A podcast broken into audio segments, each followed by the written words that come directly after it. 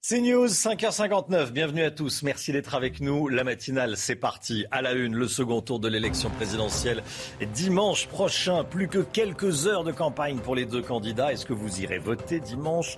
Les appels à la mobilisation se multiplient dans les deux camps. Marine Le Pen est à Arras, Emmanuel Macron à Figeac. Les enjeux de ces dernières heures avec vous, Florian Tardif.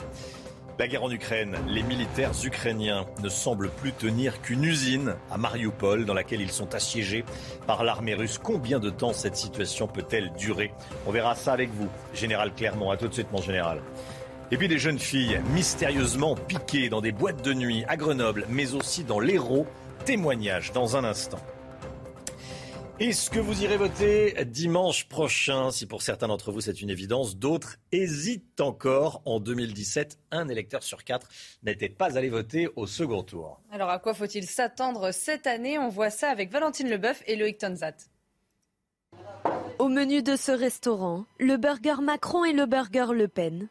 La gérante s'amuse de ces élections et même si elle n'en attend pas grand-chose, elle compte quand même faire un choix. Ça ne me viendrait pas à l'esprit de voter blanc. Personnellement, je préfère euh, donner un vote. Parmi les sujets majeurs de cette campagne, la guerre en Ukraine inquiète particulièrement les électeurs. Aujourd'hui, vu le contexte international, je pense que la priorité est pour moi euh, pour ces sujets-là. Nicole s'estime chanceuse de pouvoir voter. Elle ne peut pas s'empêcher d'être déjà en colère contre les futurs abstentionnistes. Les Français rouspètent toujours euh, après euh, les candidats. Rien ne va jamais en France. Mais au moment de voter, c'est le moment où on peut s'exprimer. Les gens n'y vont pas. Donc je trouve que ce n'est pas du tout raisonnable. Cet étudiant n'est pas du même avis. Il n'est pas allé voter au premier tour et n'envisage toujours pas de se rendre aux urnes ce dimanche. Je préfère m'abstenir de voter et pas voter juste euh, pour, pour avoir le moins pire et attendre peut-être qu'un jour il y en aura un qui sera qui va pas promettre des choses en l'air. En 2017, l'abstention au second tour de la présidentielle s'est élevée à plus de 25%. Regardez notre tout dernier baromètre quotidien Opinionway pour euh, CNews pour ce second tour. Statu quo par rapport à hier, ça veut dire que le débat n'a pas eu d'impact sur les intentions de vote. 57% pour Emmanuel Macron, 43% pour Marine Le Pen. La campagne présidentielle qui sera terminée ce soir à minuit pour les deux candidats, c'est le sprint final. Hein. Aujourd'hui, Emmanuel Macron sera à Figeac dans le Lot, Marine Le Pen à Abbeville dans la Somme. Hier, la candidate RN a tenu un meeting à Arras, résumé avec Michael Dos Santos. Marine Le Pen sera dans la Somme aujourd'hui. En déplacement à Abbeville pour rencontrer des commerçants, la candidate du Rassemblement national poursuit sa tournée en terre conquise. Dans les Hauts-de-France, la rivale d'Emmanuel Macron est arrivée en tête au premier tour avec plus de 33%. Hier, hormis quelques opposants en marge de son dernier meeting, Marine Le Pen a pu s'adresser sereinement à ses militants sans oublier d'envoyer un message à ceux tentés par l'abstention. Ceux qui sont tentés par une stérile abstention, je leur dis, si vous n'allez pas à la politique, c'est la politique qui viendra à vous, qui vous rattrapera, avec Macron qui vous maltraitera pour des années encore. À quoi sert-il de crier partout Macron démission quand dans trois jours, vous pouvez le congédier? Plus tôt dans la matinée, après quelques selfies et des échanges avec des habitants, Marine Le Pen a déjeuné avec des chauffeurs poids lourds. Une volonté de rassurer des professionnels inquiets par la hausse des prix des carburants, à qui elle promet, entre autres, un blocage de la TVA à 5,5%. Florian Tardif avec nous. Marine Le Pen tape fort depuis hier sur Emmanuel Macron. Hein. Oui, après un débat d'entre-deux tours, elle était restée sur la défensive. Hier soir, pour son dernier meeting de campagne, Marine Le Pen a lâché des coups des coups qu'elle n'avait pas donnés euh, durant ce débat de l'entre-deux tours. Elle a attaqué le président sortant sur son bilan, sans surprise, avant de s'en prendre notamment à sa personnalité, utilisant comme argument la posture adoptée par Emmanuel Macron lors de ce débat d'entre-deux tours. Il est nonchalant, condescendant, je la cite, et d'une arrogance euh, sans limite. Un président ne devrait pas se tenir comme cela, a-t-elle euh, lancé aux militants présents hier soir dans la salle. Ainsi, elle s'est présentée comme la candidate du respect du peuple, peuple qu'elle a appelé à nouveau dans une longue anaphore à se mobiliser, à se rendre aux urnes ce dimanche. C'est tout l'enjeu de ces dernières heures de campagne pour les deux candidats, d'ailleurs pour Marine Le Pen tout comme pour Emmanuel Macron, mobiliser les abstentionnistes pour tenter d'inverser la vapeur, puisque l'écart avec Emmanuel Macron, on l'a vu dans le dernier baromètre, n'a cessé de se creuser depuis le début de cette campagne d'entre-deux tours. Emmanuel Macron se rend, lui, à Figeac, une ville où il est arrivé en tête, euh, juste devant Jean-Luc Mélenchon.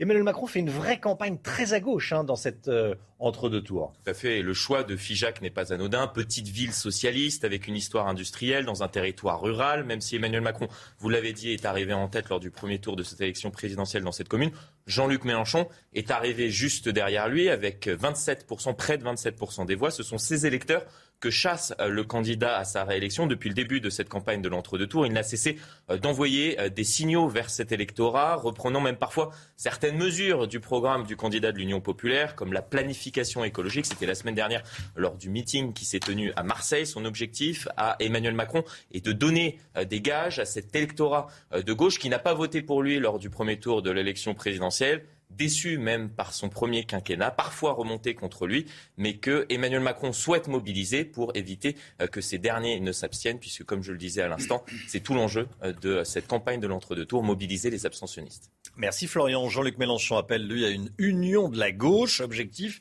que l'union populaire soit majoritaire aux législatives. Le troisième homme du premier tour projette toujours de devenir Premier ministre. Écoutez ce qu'il a dit hier soir à la Maison de la Chimie à Paris.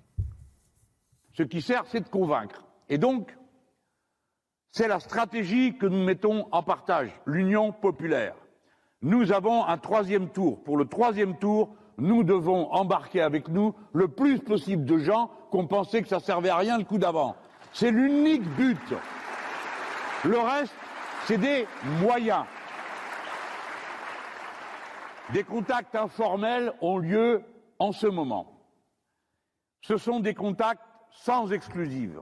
Ce qui est en train de s'opérer, c'est une clarification. Volodymyr Zelensky alerte contre de faux référendums d'indépendance dans les régions de Kherson et de Zaporizhia en Ukraine. Selon le président ukrainien, les forces russes chercheraient à récolter des données personnelles des habitants euh, ukrainiens pour ensuite les falsifier. Les deux régions euh, du sud de l'Ukraine sont actuellement occupées par l'armée de Vladimir Poutine. Les combattants ukrainiens de l'usine Azovstal vont-ils pouvoir résister longtemps? C'est le dernier point de résistance ukrainien à Mariupol. Si Vladimir Poutine a refusé de lancer un assaut sur le site, il a ordonné d'assiéger les combattants ukrainiens sur place, d'assiéger ce site. Général Clermont avec nous. Combien de temps les soldats ukrainiens peuvent-ils tenir dans ces conditions? Romain, c'est la question à 3 millions d'euros. Oui. Donc euh, il faut regarder peut-être la, situation globale dans cette ville. D'abord, euh, les informations, on ne les a pas. On a les informations qu'on veut bien le donner. Donc en particulier sur le nombre de combattants qui sont présents dans la ville et l'état de la ville. On a deux versions. On a la version russe qui dit que la ville est tombée et que la victoire est déclarée euh, dans cette espèce d'entretien surréaliste de spontanéité qui a eu hier, hier entre Poutine et son ministre. Mais c'est une déclaration politique. Il faut absolument que, euh, que Poutine engrange une victoire. Donc il a déclaré la victoire à, à Mariupol. En fait, il n'a pas la victoire. Les Américains et, les Ukrainiens contestent euh, affirment depuis des semaines que, le, que Mariupol est toujours contesté. Contesté, c'est quoi? C'est qu'il y a encore des combattants dans la ville. Il y a des combattants non seulement dans l'usine qui sont enterrés, et c'est là effectivement il y a le plus de combattants qui sont regroupés avec des unités qui sont des unités euh, extrêmement opérationnelles, mais il y a également des poches de combattants partout dans la ville avec des snipers. Donc on est, il y, a deux, il y a deux guerres. Il y a la guerre urbaine avec des groupes de combattants, et ces combattants, ils iront jusqu'au bout pour une raison très simple que si jamais ils se rendent, euh, il, y a, peu de chances qu'ils ne soient pas exécutés. Donc ils n'ont pas, pas d'autre solution que de, se battre euh, et de mourir.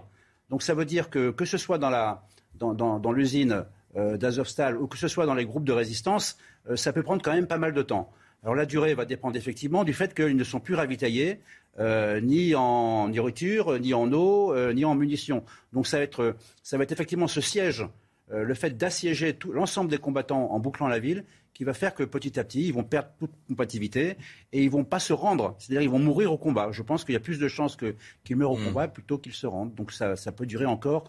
On est encore sur un rythme de quelques semaines. Merci mon général.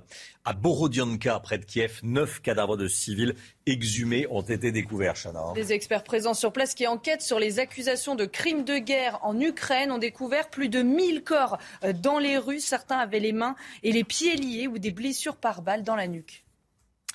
Nouveau rebondissement dans l'enquête sur euh, la disparition de la petite Maddy. C'était en 2007. Un suspect a été mis en examen, écoutez bien, en Allemagne, à la demande de la justice portugaise. Depuis 2020, les autorités allemandes affirment avoir des preuves de la culpabilité d'un pédophile multirécidiviste allemand qui purge actuellement une peine de prison pour viol. La fillette britannique avait disparu euh, peu avant son quatrième anniversaire à Praia da Luz, au Portugal, où elle passait des vacances avec ses parents. Sa photo avait fait le le tour du monde. Voilà donc nouveau rebondissement, un suspect mis en examen à la demande de la justice portugaise, mis en examen en Allemagne. L'inquiétude à présent à Grenoble et dans d'autres régions de France, notamment dans l'Hérault. La semaine dernière, une quinzaine de jeunes gens, des garçons mais aussi euh, des filles, ont été victimes de piqûres à leur insu en boîte de nuit, Chana. Hein. Des piqûres qui ont entraîné des malaises, des pertes d'équilibre ou encore des trous noirs, le où les auteurs n'ont pas été retrouvés pour le moment. L'une des victimes témoigne au micro d'Olivier Gangloff et Quentin Brivel. Alors que le parquet de Grenoble reçoit chaque jour de nouvelles plaintes, Zoé, 20 ans, reste dans l'inconnu. Jeudi soir, en boîte de nuit, elle a perdu connaissance après avoir été piquée à son insu. Je me suis sentie très mal, j'ai perdu complètement euh, la vision. Et en fait, en sortant, j'ai eu les jambes coupées, euh, j'avais plus de force dans mes jambes, donc je suis tombée par terre. Et je sais pas vraiment comment, j'ai réussi à m'asseoir sur le bord du trottoir. Et, euh, et là, j'ai mis deux minutes, j'entendais ce qui se passait autour de moi, mais je voyais pas, je pouvais pas parler et je pouvais pas bouger. Malgré les examens, l'étudiante ne sait pas quel produit lui a été administré. Sur le coup, j'ai rien senti. J'ai même rejoint une copine. Elle a regardé mes bras, mes jambes pour savoir si on trouvait quelque chose. On ne voyait rien. Et c'est en allant aux urgences, j'ai commencé à avoir un point douloureux sur la fesse droite. Et c'est le lendemain qu'on a constaté la trace de la piqûre avec mon médecin. Comme elle, ils sont une quinzaine de personnes à avoir subi une injection la semaine dernière en Isère. Une des questions, c'est aussi pourquoi piquer les, gens, puisque dans aucun donc, des cas euh, que nous connaissons où il y a eu des plaintes, il n'y a eu donc de vol commis donc, après la piqûre, il n'y a eu aucun cas d'agression sexuelle non plus. Le procureur de Grenoble invite les victimes à porter plainte rapidement. Une enquête pour administration de substances nuisibles a été ouverte. Un adolescent de 16 ans poignardé dans une rixe à Longjumeau, en Essonne. Ça s'est passé mercredi en fin d'après-midi. Hein. Deux bandes rivales. Pardon, deux bandes rivales se sont affrontées devant le lycée professionnel euh, Jean Perrin. L'adolescent est grièvement blessé, mais ses jours ne sont plus en danger. Écoutez la réaction du vice-président du conseil départemental de l'Essonne on a ces conflits entre quartiers qui sont extrêmement euh, anciens, euh, donc parfois on oublie euh, l'origine et c'est extrêmement difficile de déconstruire. Il faut vraiment faire un travail de fond, des rencontres entre les quartiers pour essayer de recoudre. C'est un travail très patient et, et en profondeur qu'il faut mener pour essayer de réduire ce problème qui malheureusement a suscité trois drames l'année dernière, parce qu'on a eu trois morts d'adolescents l'année dernière. Le procès des terroristes islamistes du 13 euh, novembre, l'expertise psychiatrique de Salah Abdeslam était au centre des débats hier. Et pour les experts, il peut se défaire de son engagement totalitaire et de la propagande de Daesh s'il le décide. Le récit avec Sandra Buisson qui suit ce procès pour CNews. Paraître plus humain, c'était la préoccupation de Salah Abdeslam quand il a accepté une expertise psychiatrique en novembre dernier, alors qu'il la refusait euh, depuis 2016. Face au médecin, il est alors dans le contrôle, montre peu ce qu'il ressent. C'est un humain plutôt ordinaire qui s'est engagé dans la déshumanisation totalitaire, analyse un des spécialistes, qui voit en lui un conflit interne, une ambivalence qu'il dévoile au fil des audiences entre le Salah Abdeslam qui se revendique comme étant un soldat euh, de l'État islamique et Salah Abdeslam qui a renoncé à se faire exploser par humanité, selon ses termes, et qui martèle qu'il n'a pas de sang sur les mains. Pour les psychiatres, l'accusé oscille et a déjà évolué depuis cette expertise, preuve pour eux que le choix est encore possible, soit il s'enferme définitivement dans son idéologie totalitaire soit il s'en libère et entame une réhumanisation, mais les médecins alertent. Cela pourrait provoquer son effondrement dépressif et un risque suicidaire pour les psychiatres. Salah Abdeslam ne pourra éprouver des sentiments vis-à-vis des victimes que s'il sort de la propagande de Daesh qui pense pour lui, faisant des victimes des cibles d'une guerre dont il a été le soldat. C'est News, il est 6h13. Les ventes de véhicules neufs sont en baisse en France. Moins 19% le mois dernier. Les délais de livraison, faut dire, se sont beaucoup rallongés. Hein. Eh oui, à cause notamment de la mm. pénurie de matières premières et de la guerre en Ukraine. Alors vous êtes de plus en plus à vous tourner vers des véhicules d'occasion. Reportage chez un concessionnaire du Rhône avec Olivier Madinier. Ce jeune couple vient finaliser l'acquisition du tout dernier 3008 Peugeot, un véhicule acheté neuf Dans cette concession, des clients comme ceux-ci sont devenus assez rares. Ici comme ailleurs, la vente de véhicules neufs est en nette baisse. Le carnet de, de commandes aujourd'hui euh, se remplit quand même petit à petit. Il est totalement différent d'il y a quelques mois, voire quelques années. Mais on est aussi, aussi, sur une période qui est totalement différente. On a passé une pandémie assez importante. Aujourd'hui, il y a une crise internationale euh, également assez, assez importante. Donc voilà, c'est, je pense que c'est aussi normal que la clientèle soit un petit peu plus euh, réticente. Des délais de livraison très longs à cause de la pénurie de matières premières l'augmentation du coût des véhicules, autant de freins à l'achat d'une voiture neuve. Certains préfèrent alors acquérir un véhicule d'occasion immédiatement disponible. On a les personnes qui, viennent éventuellement pour du neuf, qui vont se rabattre sur de l'occasion euh, suite euh, à l'annonce de, des délais qui ont pu un petit peu augmenter avec le temps. Euh, et puis qui vont s'orienter sur des véhicules, oui, peu kilométrés, voilà, proches du neuf. S'offrir une voiture neuve est devenu un luxe pour beaucoup. Dans cette concession, on note un changement d'attitude des clients. Désormais, la grande majorité des voitures vendues sont financées par un système de location avec option d'achat. Et puis les hommages affluent après l'annonce du décès de l'acteur Jacques Perrin. Hier, il avait 80 ans. Euh, regardez ce qu'écrit euh, et ce que dit Gilles Jacob, ancien président du Festival de Cannes. Jacques, c'était le charme à l'état pur. Il a réussi tout ce qu'il touchait. Hommage également de, de Xavier Beauvois. Oui, qu'il avait dirigé dans Le Petit Lieutenant en 2005. J'admirais Jacques Perrin et puis j'ai eu la chance de le faire tourner. Son talent, sa disponibilité, sa gentillesse ont fait qu'après le tournage, je l'admirais encore plus. Je suis immensément triste. Et puis le, le monde militaire hein, rend également hommage à, à Jacques Perrin notamment après son rôle dans la 317e section. Regardez le, message du général Thierry Burkhardt, hein, le chef d'état-major des armées, le SEMA, comme on dit en langage militaire.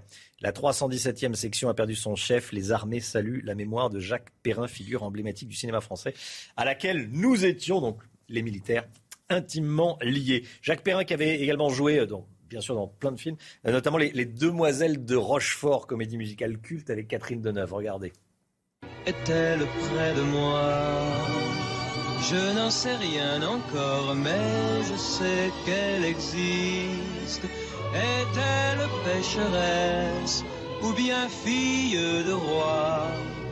Que m'importe son sang, puisque je suis artiste et que l'amour dicte sa loi.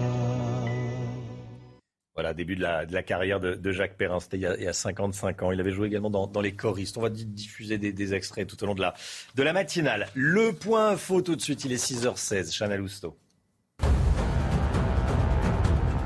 La campagne présidentielle sera terminée ce soir à minuit. Pour les deux candidats, c'est donc le sprint final. Aujourd'hui, Emmanuel Macron sera à Figeac dans le Lot. Marine Le Pen sera à Abbeville dans la Somme.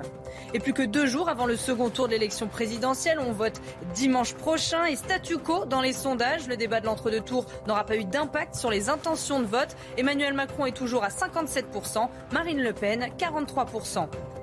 Les combattants ukrainiens de l'usine Azovstal vont-ils pouvoir résister? C'est le dernier point de résistance ukrainien à Mariupol. Hier, Vladimir Poutine a annoncé que ses forces avaient pris le contrôle de la ville martyre, une déclaration contestable pour Joe Biden. Rupture de stock dans certaines pharmacies. Attention, pas de pénurie, mais quelques ruptures de stock ici ou là de Doliprane 1000, ce qui est bien pratique quand on a un mal de tête ou autre chose, une douleur en tout cas. Les gélules de 1000 grammes se raréfient dans les pharmacies parce qu'il euh, y a eu une augmentation inhabituelle de la demande à cause de la pandémie de Covid, mais aussi de la, de, la grippe. Alors l'usine de Sanofi a un peu de mal à augmenter sa, sa production, donc je le répète, pas de panique, mais ici ou là, on peut avoir un petit peu plus de mal à trouver des, des des, boîtes de Doliprane 1000. Écoutez les explications du président du syndicat des pharmaciens de la Haute-Garonne. La problématique est plus sur les, conditionnements et les gélules elles-mêmes. Euh, la matière première, bon, on a toujours de la matière première qui peut venir de, de Chine, d'Inde, je pense. Et euh, globalement, on trouve encore des formes, formes sèches, type, type euh, euh doliprane euh, sec, en gramme ou en 500, etc. On n'a pas trop trop de problèmes pour l'instant avec euh, ces, ces formes-là. Donc le seul problème, c'est les gélules. Les gens qui ont l'habitude de prendre des gélules, donc qui sont un peu Voilà, un petit peu contingenté, tout devrait rentrer dans l'ordre avant l'été. Investir son épargne en crypto-monnaie, ça vous tente? On en parle tout de suite avec Lomique Guyot. un livret d'épargne pour placer son argent en crypto-monnaie. C'est nouveau, ça vient tout juste de sortir. C'est dans la matinale CNews. Explique-nous tout, Lomique Guyot. Oui, alors tout le monde a déjà entendu parler euh, du Bitcoin et autres euh, crypto-monnaies, hein, ces euh, actifs, ces monnaies numériques virtuelles, mais à la valeur bien réelle et surtout sujettes à une très forte spéculation. Mais pour beaucoup de monde, le fonctionnement de ces monnaies semble compliqué, réservé à des spécialistes ou des accros du numérique. Et surtout, les cours étant très fluctuants, investir son argent dessus semble parfois un pari très risqué. C'est pour euh, lever ces barrières qu'une jeune start-up lyonnaise s'apprête à lancer un livret d'épargne destiné au grand public et qui permet d'investir facilement dans les crypto-monnaies. Baptisé Mon livret C, c'est pour crypto, en clin d'œil au fameux livret A évidemment. Ce livret permet de verser et de retirer de l'argent directement en euros. C'est ensuite la start-up eh qui se charge de convertir vos versements non pas en bitcoin, qui sont jugés euh, trop risqués, euh, mais en stablecoins, des crypto-monnaies à la valeur stable indexées sur le dollar. La start-up qui agit comme intermédiaire financier et a pour cela reçu la semaine dernière, hein, c'est tout récent, l'agrément de l'autorité des marchés, eh bien c'est elle qui se charge ensuite de faire fructifier votre argent numérique en le prêtant notamment. C'est ce qui permet aux deux fondateurs de l'entreprise de promettre que leur livret offrira un rendement de 5%, un taux plutôt intéressant, d'autant qu'il n'y a ni frais d'entrée ni frais de sortie. Évidemment, malgré tout, comme tout placement, celui-ci n'est pas sans risque et le capital n'est pas garanti, mais le risque semble assez limité avec cette formule. Le service sera proposé en version d'essai à une centaine d'utilisateurs là dans les jours qui viennent. Il sera lancé euh, au mois de juin. Les créateurs espèrent séduire 6000 clients d'ici à la fin de l'année. C'est News, 6h20. Merci de nous avoir choisis pour démarrer votre journée. Marine Le Pen sera l'invitée de la matinale d'entre 8h et 9h, interrogée par Laurence Ferrari et Sonia Mabrouk. Restez bien sur CNews dans un instant, le temps avec Alexandra Blanc. 6h26, le sport et du tennis avec Novak Djokovic qui s'est qualifié pour les demi-finales du tournoi ATP 250 de Belgrade. Hein. Et le numéro 1 mondial a une nouvelle fois concédé un set face à son compatriote serbe, 38e joueur mondial, Novak Djokovic, qui n'a disputé que 6 matchs depuis le début de la saison à cause de son refus de se faire vacciner contre le Covid-19. Son bilan pour le moment est de 4 victoires pour 2 défaites. Djokovic, sets to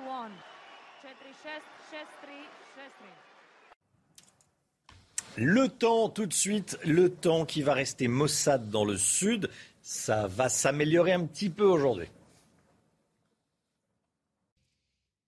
Où est-ce que vous nous emmenez, Alexandra On prend la direction des Bouches-du-Rhône du côté de Carreau. Le temps est resté bien nuageux hier. Regardez, de la pluie, un temps nuageux en cause d'une dépression qui circulait en direction de la Sardaigne. Aujourd'hui, c'est en quelque sorte l'amélioration dans le sud avant de nouveau de la pluie prévue euh, ce week-end avec un temps très instable. On va le voir dans un instant. Alors aujourd'hui, journée de transition. On a un petit peu de brouillard ce matin, notamment le long de la Garonne ou encore en remontant près des côtes de la Manche. Mais globalement, le ciel est dégagé, notamment entre la Bourgogne, la Franche-Comté ou encore en allant euh, vers les Alpes. Et puis dans l'après-midi, de nouveau un petit peu d'instabilité avec localement un temps nuageux et pluvieux, avec donc localement quelques averses en redescendant euh, vers les Alpes-Maritimes ou encore entre les Alpes du Nord et le Massif central. Plein soleil en revanche sur les régions du Nord, un petit peu à l'image d'hier. C'est donc une journée de transition. À noter également, petite nouveauté, retour de quelques rafales de vent euh, près des côtes de la Manche. Les températures stationnaires, c'est toujours très doux. 11 degrés à Paris ce matin, 9 degrés à Toulouse ou encore 8 degrés à Lyon. Et dans l'après-midi, eh bien,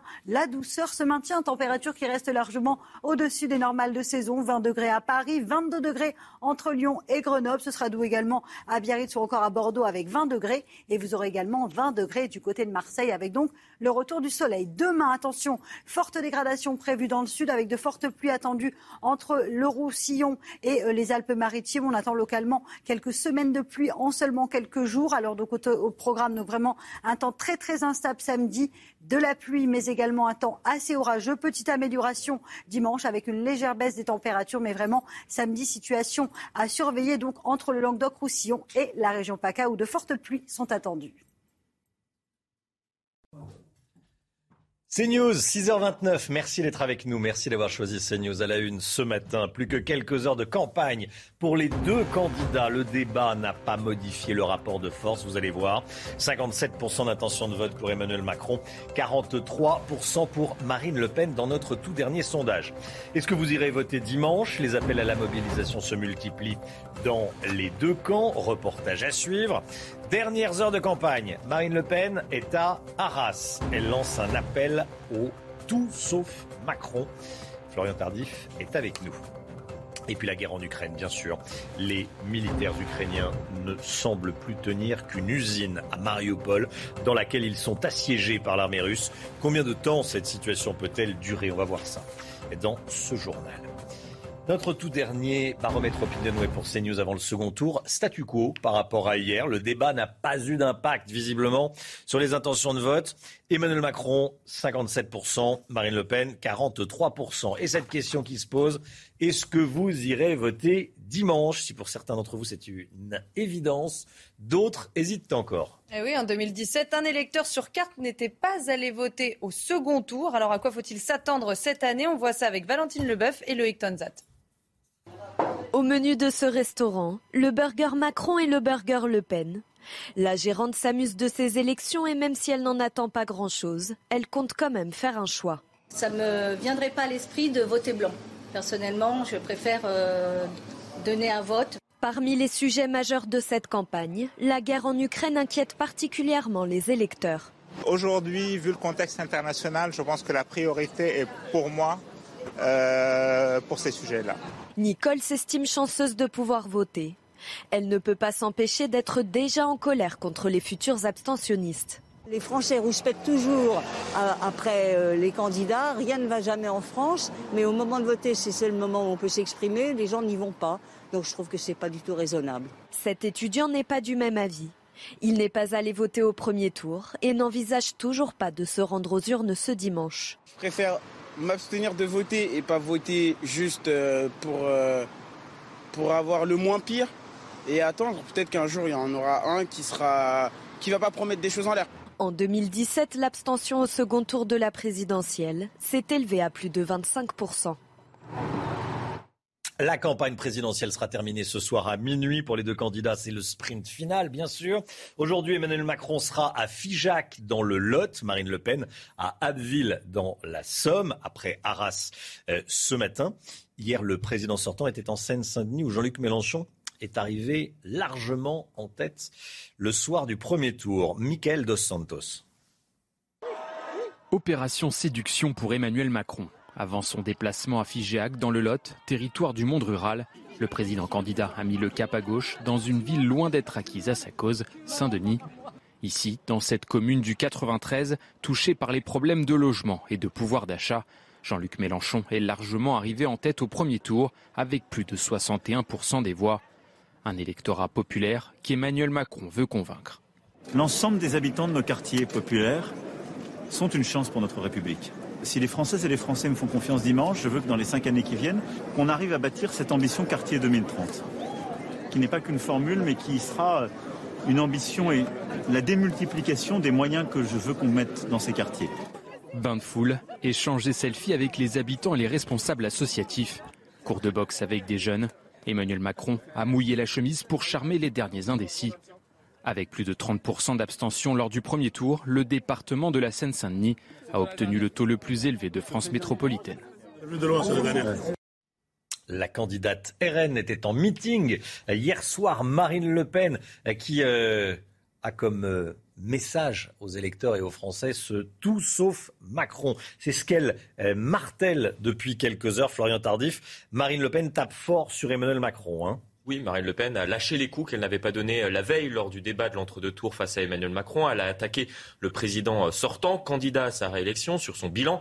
Sans surprise, j'ai envie de dire, avant de s'en prendre à sa personnalité, utilisant comme argument la posture justement adoptée durant ce débat de l'entre-deux tours par Emmanuel Macron. Il est nonchalant, condescendant et d'une arrogance sans limite, a-t-elle expliqué aux militants présents hier soir dans la salle à Arras. Un président ne devrait pas se tenir comme cela, a-t-elle expliqué. Ainsi, elle s'est présentée comme la candidate du respect du peuple, peuple qu'elle a appelé à nouveau à se mobiliser dans une longue anaphore, à se rendre aux urnes ce dimanche. Elle a détourné au passage à son avantage la notion du front républicain qui avait été utilisé euh, contre son père en 2002, puis en 2017 une première fois contre elle, et à nouveau euh, cette année par ses opposants. Pour faire barrage, on ne s'abstient pas, on vote et on vote pour le seul front qui soit républicain, le front anti-Macron. Pas sûr en revanche que cela permette à la candidate du Rassemblement national d'inverser la vapeur avec Emmanuel Macron, avec un écart qui s'est creusé entre elle et Emmanuel Macron ces dernières semaines. Merci Florian.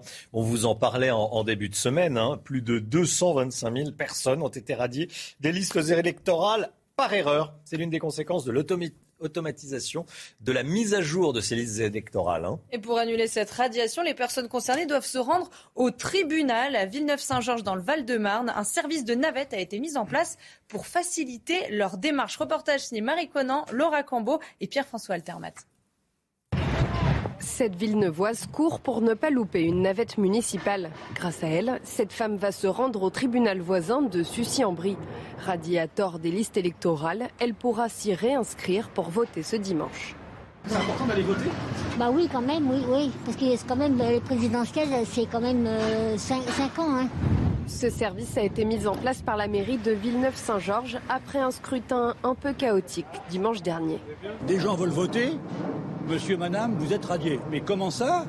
Euh, On m'a pas prévenu, j'ai pas reçu de courrier, j'ai déménagé mais j'habite toujours à Villeneuve, comment se fait-il? Explication, la mairie a mis à jour des listes électorales. Une actualisation obligatoire qui passe par l'envoi de documents par la poste pour vérifier l'adresse des électeurs. On a reçu plus de 2600 retours avec le tampon n'habite pas l'adresse indiquée. Donc mi-octobre, on a fait une, révision des listes électorales et on a radié 2605 personnes. Soit l'équivalent de 14% des électeurs de la ville.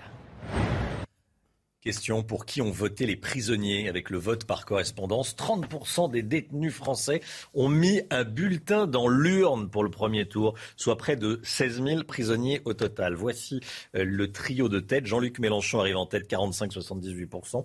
20,28% pour Marine Le Pen. Emmanuel Macron derrière, 18,63%. Qu'est-ce qui motive les prisonniers? On est loin du combat woke et du mariage pour tous, dit un directeur de prison cité dans le, dans le Figaro ce matin. Un détenu lui avait dit qu'il euh, voulait voter contre, je cite, les valeurs décadentes de l'Occident. Bon, ce directeur qui explique que les candidats favorables au voile et au halal sont plébiscités. Euh, c'est donc à lire dans le Figaro. Et voici les, résultats. En tout cas, voici les, résultats des trois premiers. La guerre en Ukraine à présent. Volodymyr Zelensky alerte contre de faux référendums d'indépendance dans les régions de Kherson et de Zaporizhia. Selon le président ukrainien, les forces russes chercheraient à récolter des données personnelles pour ensuite les falsifier. À Mariupol, la vie des habitants les vies des habitants sont entre les mains de Vladimir Poutine. C'est ce qu'a dit le maire de la ville martyre du sud-est de l'Ukraine cette nuit, Chana. Et un peu plus tôt, le président russe avait annoncé que ses forces avaient pris le contrôle de Mariupol, une déclaration contestable pour Joe Biden. Alors concrètement, quelle est la situation à Mariupol? Écoutez la réponse de Volodymyr Zelensky. Après nos estimations, il y a environ 120 000 civils bloqués dans l'ensemble de Mariupol. Quant au couloir humanitaire, nous travaillons constamment. Et en permanence, des personnes parviennent à sortir de la ville. Récemment, les Russes ont bloqué ce processus. Il y a une voie diplomatique, il y a une voie militaire. Il n'y a pas d'autre moyen. Pour ce qui est de la voie diplomatique, nous avons essayé de passer par la Turquie, par le président Erdogan, s'ils ne veulent pas échanger des personnes directement. Jusqu'à présent, cela n'a pas été fait. Nous avons offert toutes les options aux Russes.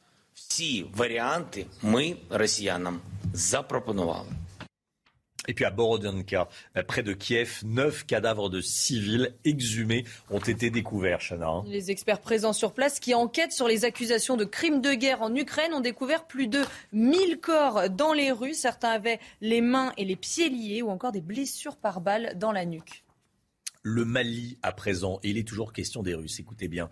Les Russes cherchent-ils à nuire à l'image de la France au Mali? Le ministère français de la Défense dit avoir des preuves d'une grave manipulation.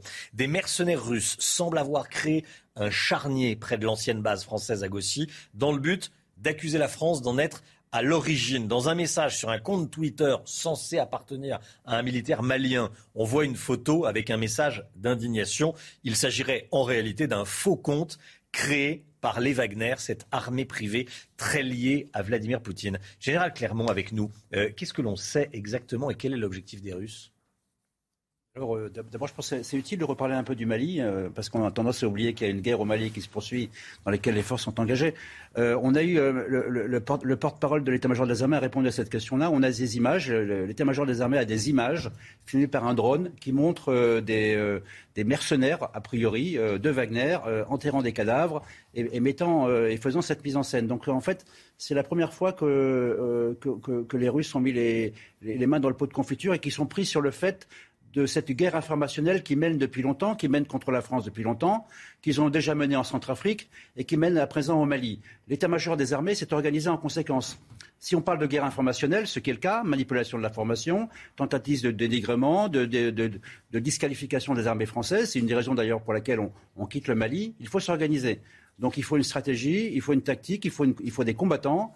Et aujourd'hui, il y a des combattants euh, à l'état-major des armées, pour s'assurer que la guerre de l'information n'est pas perdue. Souvenez-vous, il y avait eu deux petits précédents qui avaient été un petit peu délicats pour l'armée française. C'était l'affaire du bombardement euh, à Bounty au début du mois de janvier, où il y avait une polémique sur les militaires ou les civils qui avaient été tués. Et puis une deuxième affaire en novembre, qui était un convoi logistique de l'armée française qui avait été euh, attaqué par des manifestants. À l'occasion de cette manifestation, il y avait eu des morts qui ont été euh, mis sur le dos de l'armée française, ce qui n'était pas le cas. Donc la guerre de l'information est importante.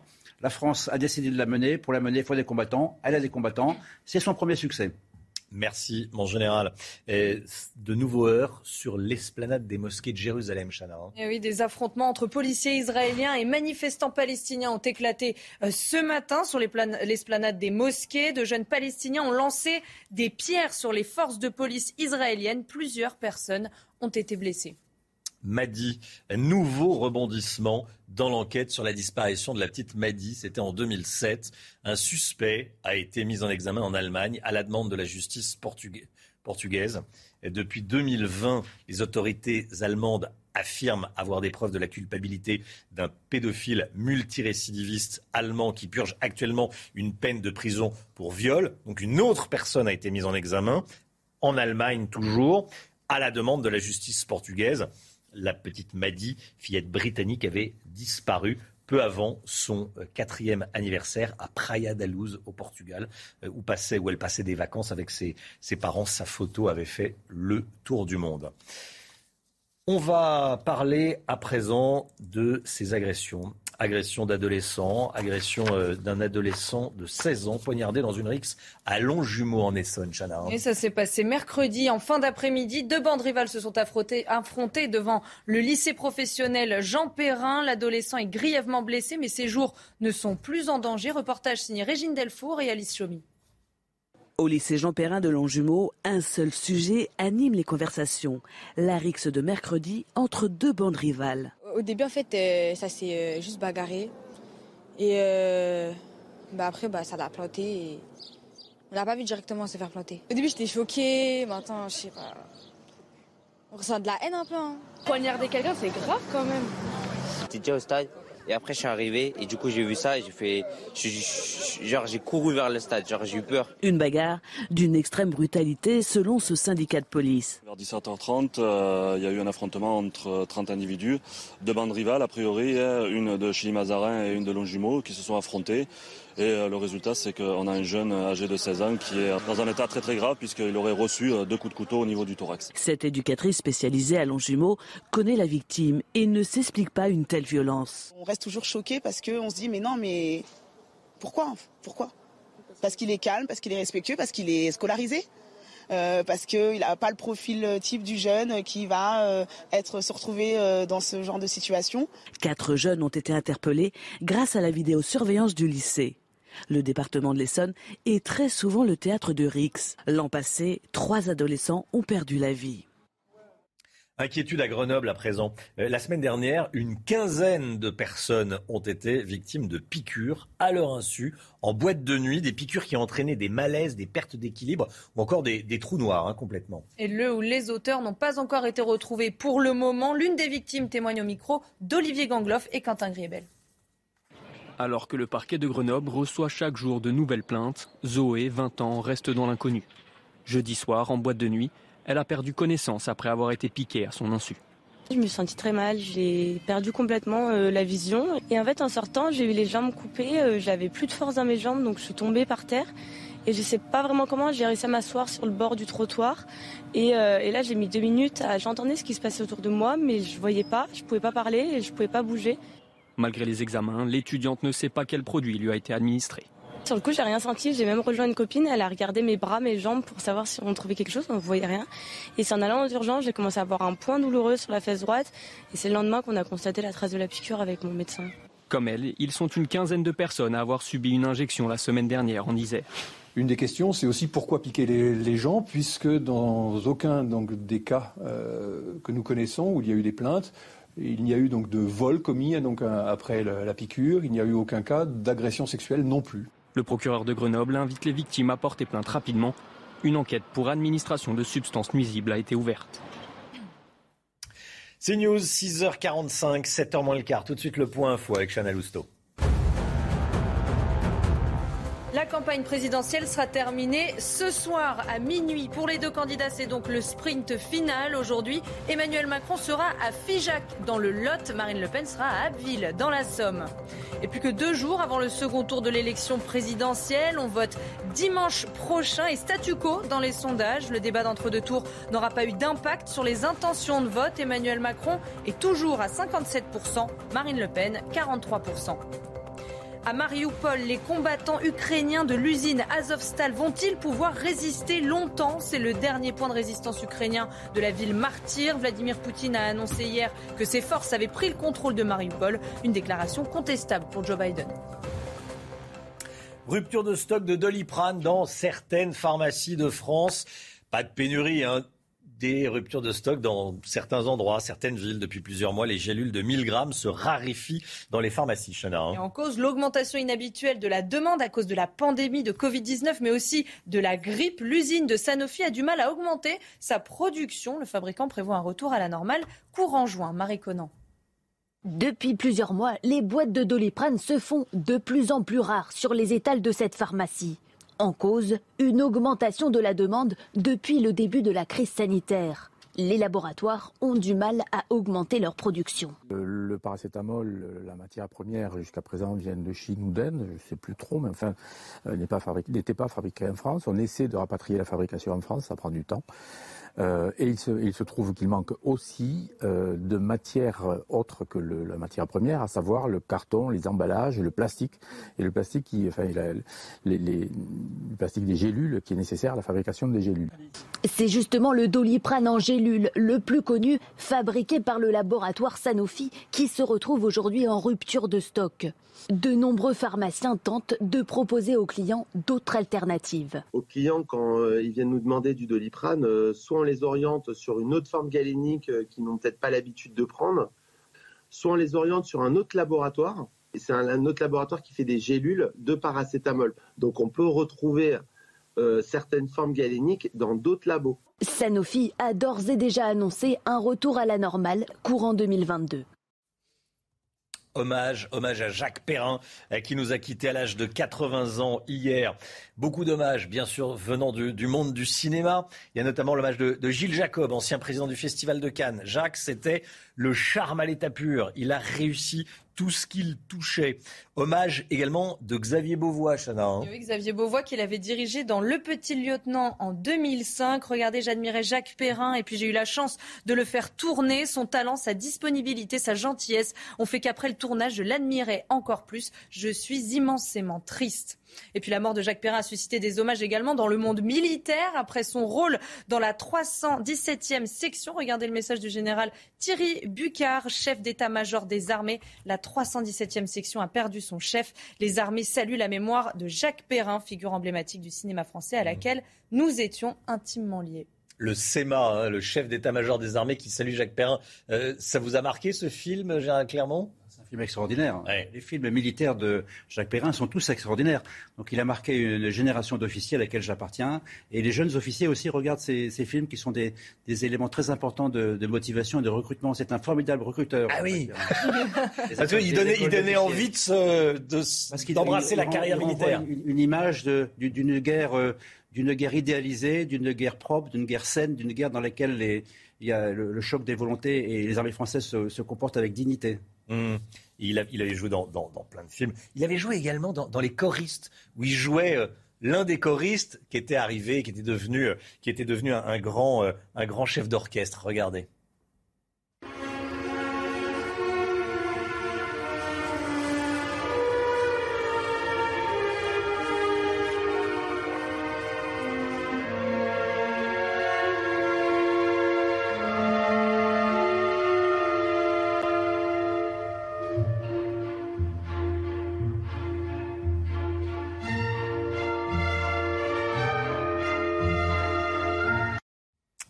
Avait également au euh, choriste Jacques Perrin, qui avait donc 80 ans. 6h50, tout de suite le sport. C'est en moins 10, 6h50. Le FC Barcelone s'est imposé hier 1-0 contre la Real Sociedad en clôture de la 33e journée de la Liga. C'est le championnat espagnol, c'est un gros championnat. Hein. Et eh oui, et le Barça rejoint le FC Séville à la deuxième place du classement à 15 points du leader, le Real Madrid. Et c'est le Gabonais Pierre-Emerick Aubameyang qui a inscrit l'unique but de la rencontre à la dixième minute de jeu.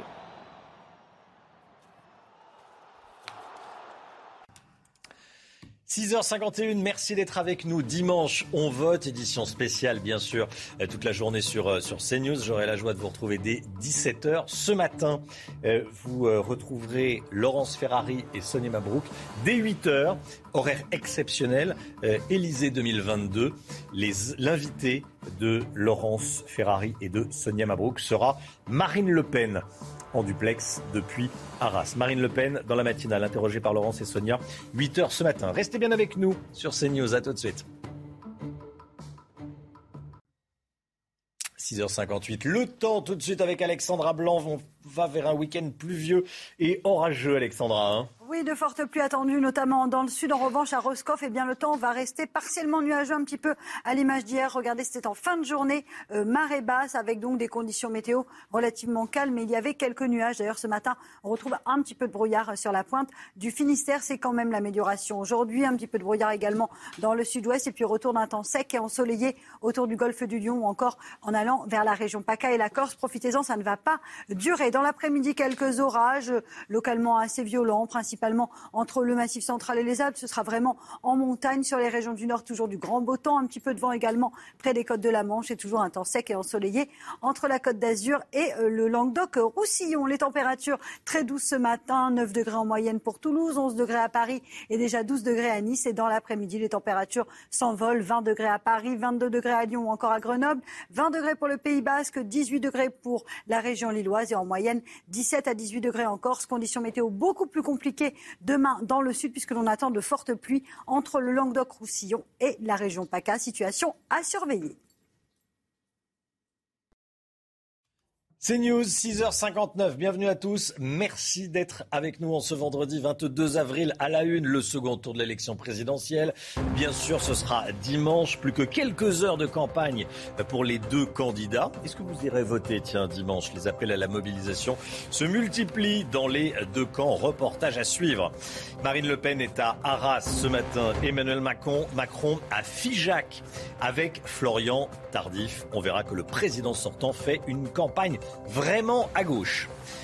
Les militaires ukrainiens ne semblent plus tenir qu'une usine à Mariupol dans laquelle ils sont assiégés par l'armée russe. Combien de temps cette situation peut-elle durer? On verra ça avec vous, Général Clermont. A tout de suite, mon général. Et puis des jeunes gens mystérieusement piqués dans des boîtes de nuit à Grenoble, mais aussi dans l'Hérault. Témoignage dans ce journal. Est-ce que vous irez voter dimanche? Si pour certains d'entre vous c'est une évidence, d'autres hésitent encore. En 2017, un électeur sur quatre n'était pas allé voter au second tour, Chana. Hein. Alors à quoi faut-il s'attendre cette année? On voit ça avec Valentine Leboeuf et Loïc Tonzat. Au menu de ce restaurant, le burger Macron et le burger Le Pen. La gérante s'amuse de ces élections et même si elle n'en attend pas grand-chose, elle compte quand même faire un choix. Ça ne me viendrait pas à l'esprit de voter blanc. Personnellement, je préfère euh, donner un vote. Parmi les sujets majeurs de cette campagne, la guerre en Ukraine inquiète particulièrement les électeurs. Aujourd'hui, vu le contexte international, je pense que la priorité est pour moi euh, pour ces sujets-là. Nicole s'estime chanceuse de pouvoir voter. Elle ne peut pas s'empêcher d'être déjà en colère contre les futurs abstentionnistes. Les Français respectent toujours euh, après euh, les candidats. Rien ne va jamais en France, mais au moment de voter, c'est le moment où on peut s'exprimer. Les gens n'y vont pas, donc je trouve que c'est pas du tout raisonnable. Cet étudiant n'est pas du même avis. Il n'est pas allé voter au premier tour et n'envisage toujours pas de se rendre aux urnes ce dimanche. Je préfère m'abstenir de voter et pas voter juste euh, pour, pour avoir le moins pire et attendre peut-être qu'un jour il y en aura un qui sera qui va pas promettre des choses en l'air. En 2017, l'abstention au second tour de la présidentielle s'est élevée à plus de 25% voilà, alors est-ce que vous savez pour qui vous allez voter? Je vous pose la question ce matin sur le compte Twitter de CNews. Regardons ensemble. Oui, je sais pour qui je vais voter, 91%. Non, je ne sais pas pour qui je vais voter. Il va falloir se décider. On remarque, je dis 48 heures, on peut se décider au dernier moment. Hein. 9% euh, des euh, personnes qui vont sur le compte Twitter de, de CNews ne savent pas pour qui elles voteront dimanche. Notre tout dernier sondage Opinionway pour CNews, 57% d'intention de vote pour Emmanuel Macron, 43% pour Marine Le Pen. La campagne présidentielle, elle se termine ce soir à minuit, Chana. Hein. Et pour les deux candidats, c'est le sprint final. Aujourd'hui, Emmanuel Macron sera à Figeac dans le Lot, Marine Le Pen à Arras, puis à Abbeville dans la Somme. Hier, la candidate RN qui a tenu un meeting à Arras, résumé avec Marie Conan et Michael Dos Santos. Marine Le Pen sera dans la Somme aujourd'hui. En déplacement à Abbeville pour rencontrer des commerçants, la candidate du Rassemblement national poursuit sa tournée en terre conquise. Dans les Hauts-de-France, la rivale d'Emmanuel Macron est arrivée en tête au premier tour avec plus de 33%. Hier, hormis quelques opposants en marge de son dernier meeting, Marine Le Pen a pu s'adresser sereinement à ses militants sans oublier d'envoyer un message à ceux tentés par l'abstention. Ceux qui sont tentés par une stérile abstention, je leur dis si vous n'allez pas à la politique, c'est la politique qui viendra à vous, qui vous rattrapera, avec Macron qui vous maltraitera pour des années encore. À quoi sert-il de crier partout Macron démission quand dans trois jours, vous pouvez le congédier? Plus tôt dans la matinée, après quelques selfies et des échanges avec des habitants, Marine Le Pen a déjeuné avec des chauffeurs poids lourds. Une volonté de rassurer des professionnels inquiets par la hausse des prix des carburants, à qui elle promet, entre autres, un blocage de la TVA à 5,5%.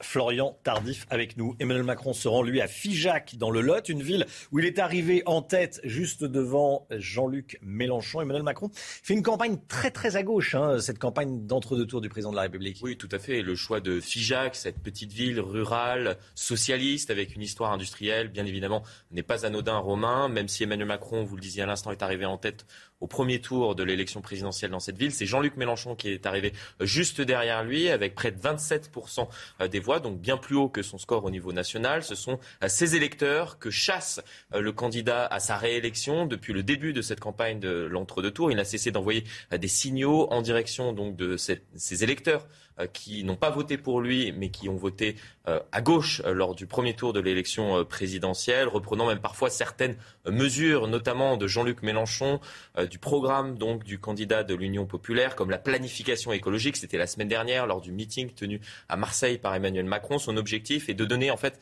des gages à cet électorat de gauche qui a été déçu euh, par le premier euh, quinquennat d'Emmanuel Macron, parfois euh, même remonté contre lui pour éviter que ces derniers ne s'abstiennent lors de ce second tour. Merci Florian. Jean-Luc Mélenchon appelle à une union de la gauche. Objectif que l'Union populaire, son mouvement, soit majoritaire aux élections législatives. Le troisième homme du premier tour projette toujours de devenir Premier ministre. Écoutez ce qu'il a dit hier, c'était à la Maison de la Chimie à Paris. Ce qui sert, c'est de convaincre. Et donc, c'est la stratégie que nous mettons en partage, l'Union populaire. Nous avons un troisième tour. Pour le troisième tour, nous devons embarquer avec nous le plus possible de gens qu'on pensait que ça servait à rien le coup d'avant. C'est l'unique but. Le reste, c'est des moyens. Des contacts informels ont lieu en ce moment. Ce sont des contacts sans exclusive. Ce qui est en train de s'opérer, c'est une clarification la guerre en Ukraine à présent. Volodymyr Zelensky lance une alerte, une alerte contre de faux référendums d'indépendance dans les régions de Kherson et de Zaporozhia. Selon le président ukrainien, les forces russes chercheraient à récolter les données personnelles des habitants ukrainiens pour ensuite les falsifier. Les deux régions du sud de l'Ukraine sont actuellement occupées par l'armée russe. À Mariupol, les combattants ukrainiens de l'usine Azovstal vont-ils pouvoir résister longtemps. C'est le dernier point de résistance ukrainien euh, de cette ville qu'on peut qualifier de ville martyre. Général Clermont avec nous. Combien de temps les soldats ukrainiens peuvent-ils tenir dans cette euh, usine assiégée par l'armée russe? C'est une question à laquelle il est très difficile de répondre. Il y, a, deux versions qui s'opposent. La version des Russes, qui ont déclaré que la ville a été prise et, et qu'il ne restait plus que ce foyer de résistance. Et puis il y a la version des Américains et des Ukrainiens, qui, en tout cas des Américains, qui disent que les combats continuent euh, dans Mariupol, que la ville reste contestée, ce qui signifie qu'il n'y a pas que dans cette usine qu'il y a des combats. En réalité, moi, j'ai plutôt tendance à croire les Américains que, les Russes dans cette affaire-là, parce que l'intérêt de Poutine aujourd'hui, avant en particulier le 9 mai, c'est de déclarer une victoire symbolique. Et la prise de Mariupol, c'est une victoire symbolique. Et justement, l'intérêt des autres, c'est de montrer que ce n'est pas du tout une victoire, pour nous rappeler que le 9 mai, il n'a rien gagné du tout. Donc je pense que ce qui est certain, c'est que les combats risquent de continuer au moins jusqu'au 9 mai, pour qu'il ne puisse pas engranger ce symbole dans sa poche. Après, sur le terrain, objectivement, il y a trois semaines, il y avait 10 000 Ukrainiens qui se battaient, et contre 15 000 Russes. On voit comment en trois semaines, euh, on, serait passé à 2000 Ukrainiens euh, et 15 000 Russes. Donc il y a certainement beaucoup plus d'Ukrainiens qui continuent à se battre. Est-ce qu'ils peuvent se rendre? C'est la bonne question, puisqu'ils vont être assiégés. En fait, ils ont deux solutions. Soit ils meurent euh, les armes à la main, au combat, soit ils rendent leurs armes et ils seront exécutés. Hein, parce qu'on parle quand même du bataillon d'Azov qui est dans cette usine. On n'imagine pas que le bataillon d'Azov, ils vont leur appliquer la Convention de Genève, euh, les nourrir, les soigner et, puis les mettre à l'abri. Donc c'est pas comme ça que ça va se passer. Donc euh, on ne connaît pas la durée, mais les combats vont certainement durer quelques semaines. La priorité de tout le monde, hein, c'est la population civile. La population civile de Mariupol, les Russes commencent à s'en occuper puisqu'ils contrôlent une partie de la ville. Donc il y a, y a de l'aide alimentaire qui arrive. Mais par contre, dans cette usine, il y a des femmes et des enfants et eux, ils vont mourir avec les combattants. Donc la priorité, c'est de, les sortir, c'est faire mettre des corridors pour euh, ces, femmes et ces enfants les civils. à l'intérieur de l'usine. Merci mon général. À Borodianka, près de Kiev, des centaines de corps ont été découverts dans, les rues. Et neuf cadavres de civils exhumés ont également été découverts par les experts présents sur place qui enquêtent sur les accusations de crimes de guerre en Ukraine. Certains de ces corps avaient les mains et les pieds liés ou des blessures par balles dans la nuque de nouveaux heurts sur l'esplanade des mosquées. Nous avons des images en direct. On va les regarder euh, ensemble. Hein. de nouveaux affrontements entre policiers israéliens et manifestants palestiniens ont éclaté euh, ce matin. De jeunes Palestiniens ont lancé des pierres sur les forces de police israéliennes. Plusieurs personnes ont été blessées.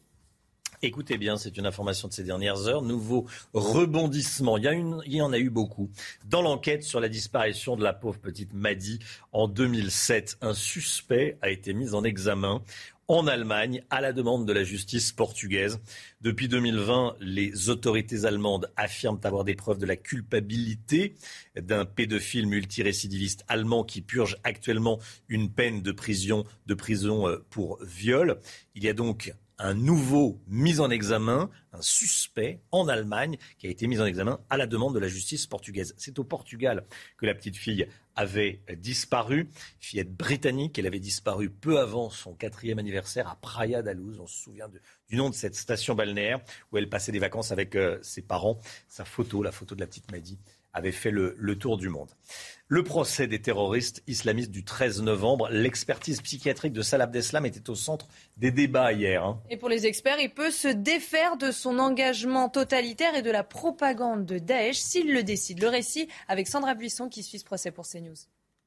Paraître plus humain, c'était la préoccupation de Salah Abdeslam quand il a accepté une expertise psychiatrique en novembre dernier, alors qu'il la refusait euh, depuis 2016. Face au médecin, il est alors dans le contrôle, montre peu ce qu'il ressent. C'est un humain plutôt ordinaire qui s'est engagé dans la déshumanisation totalitaire, analyse un des spécialistes qui voit en lui un conflit interne, une ambivalence qu'il dévoile au fil des audiences entre le Salah Abdeslam qui se revendique comme étant un soldat euh, de l'État islamique et Salah Abdeslam qui a renoncé à se faire exploser par humanité selon ses termes et qui martèle qu'il n'a pas de sang sur les mains. Pour les psychiatres, l'accusé oscille et a déjà évolué depuis cette expertise, preuve pour eux que le choix est encore possible, soit il s'enferme définitivement dans son idéologie totalitaire, soit il s'en libère et entame une réhumanisation, mais les médecins alertent, cela pourrait provoquer son effondrement dépressif et un risque suicidaire pour les psychiatres. Salah Abdeslam ne pourra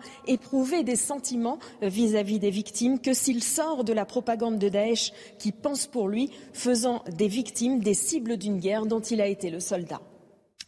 Un adolescent de 16 ans poignardé dans une rixe à Longjumeau en Essonne. Ça s'est passé mercredi en fin d'après-midi. Deux bandes rivales se sont affrontées devant un, un lycée professionnel, le lycée Jean Perrin. L'adolescent est grièvement blessé, mais ses jours ne sont plus en danger. Écoutez la réaction du vice-président du conseil départemental de l'Essonne. On a ces conflits entre quartiers qui sont extrêmement euh, anciens, euh, donc parfois on oublie euh, l'origine et c'est extrêmement difficile de déconstruire. Il faut euh, vraiment faire un travail de fond, des rencontres entre les quartiers pour essayer de recoudre. C'est un travail très patient et, en profondeur qu'il faut mener pour essayer de réduire ce problème qui malheureusement a suscité trois drames l'année dernière, parce qu'on a eu trois morts d'adolescents l'année dernière. Trois morts d'adolescents l'année dernière, vous avez entendu euh, ce que dit le, le vice-président du conseil départemental de, de l'Essonne. L'inquiétude à présent à Grenoble. La semaine dernière, une quinzaine de personnes ont été victimes de piqûres à leur insu en boîte de nuit. Des piqûres qui ont entraîné des malaises notamment, mais pas que. Hein. Oui, des pertes d'équilibre également, ou même des trous noirs, le, où les auteurs n'ont pas encore été retrouvés euh, pour le moment. L'une des victimes, l'une des victimes témoigne au micro d'Olivier Gangloff et de Quentin Griebel.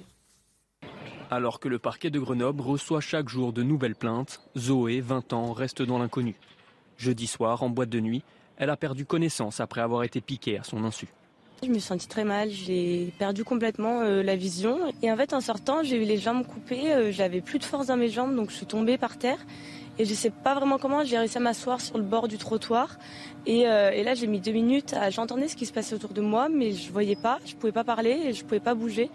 Malgré les examens, l'étudiante ne sait pas quel produit lui a été administré. Sur le coup, j'ai rien senti. J'ai même rejoint une copine. Elle a regardé mes bras, mes jambes pour savoir si on trouvait quelque chose. On ne voyait rien. Et c'est en allant aux urgences, j'ai commencé à avoir un point douloureux sur la fesse droite. Et c'est le lendemain qu'on a constaté la trace de la piqûre avec mon médecin. Comme elle, ils sont une quinzaine de personnes à avoir subi une injection la semaine dernière en Isère.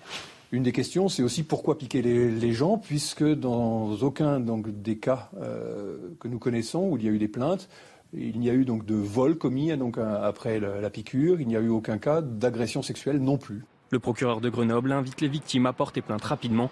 Une enquête pour administration de substances nuisibles a été ouverte. Et puis les hommages, les hommages qui affluent après l'annonce du décès de Jacques Perrin, hier à l'âge de 80 ans. Beaucoup d'hommages, bien sûr, qui viennent notamment, mais pas que, hein, du monde du cinéma. Regardez la réaction de Gilles Jacob, ancien président du Festival de Cannes. Jacques, c'était le charme à l'état pur. Il a réussi tout ce qu'il touchait. Réaction aussi du réalisateur Xavier Beauvois, qu'il avait dirigé dans Le Petit Lieutenant en 2005. J'admirais Jacques Perrin et puis j'ai eu la chance de le faire tourner. Son talent, sa disponibilité, sa gentillesse ont fait qu'après le tournage, je l'admirais encore plus. Je suis immensément triste.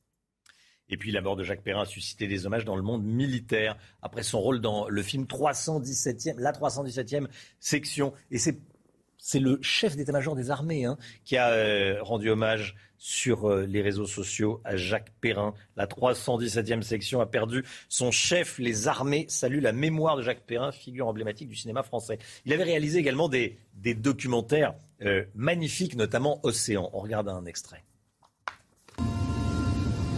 Un jour, un enfant qui découvrait la mer m'a demandé L'océan, c'est quoi l'océan?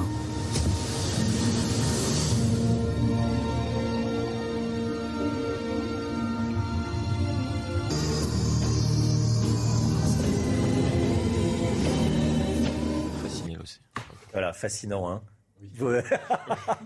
hein, c'est ce qu'on était en train de se, de se, dire. Magnifique. Et on, voilà, de, beaucoup, de, beaucoup d'hommages à Jacques Perrin. Allez, 7h15, 7h15, le point info. Chana Lousteau.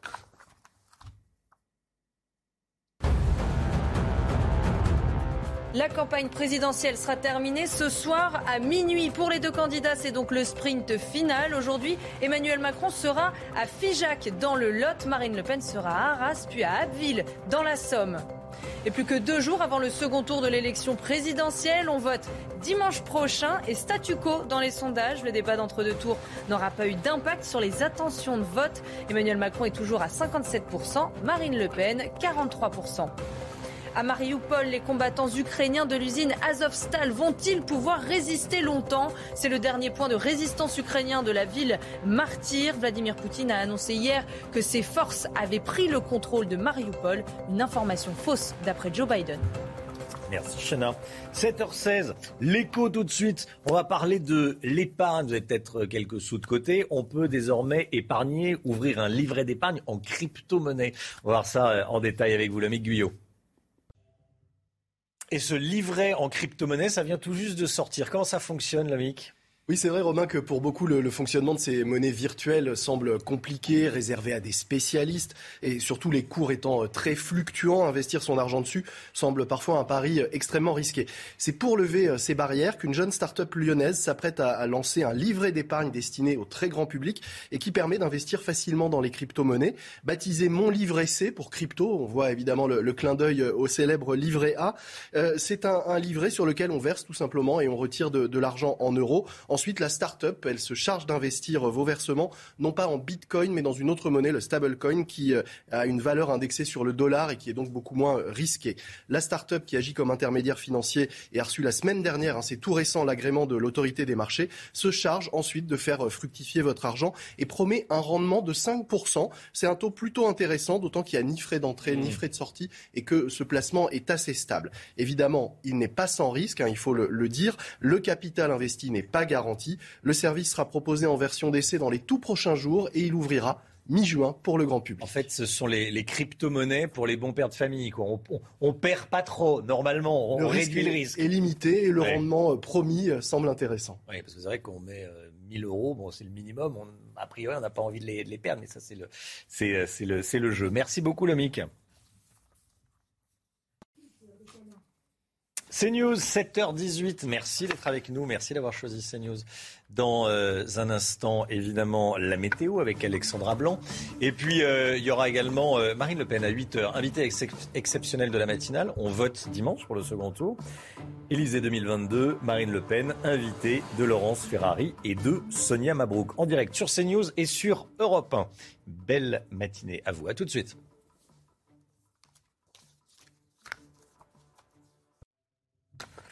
Le sport avec Novak Djokovic qui s'est qualifié hier pour les demi-finales du tournoi ATP 250 de Belgrade. le numéro 1 mondial a une nouvelle fois concédé un set face à son compatriote serbe, 38e joueur mondial. Novak euh, Djokovic n'a disputé que 6 matchs depuis le début de la saison à cause, vous savez, de son refus de se faire vacciner contre le Covid-19. Son bilan pour le moment est de 4 victoires pour 2 défaites. Et puis en handball, le PSG a écrasé Montpellier 41 à 24 hier soir en quart de finale de la Coupe de France. Les Parisiens ont été portés par leur gardien Vincent Gérard qui a réalisé une grande performance hier soir. Paris rejoint Toulouse, Chartres et Nantes dans le carré final.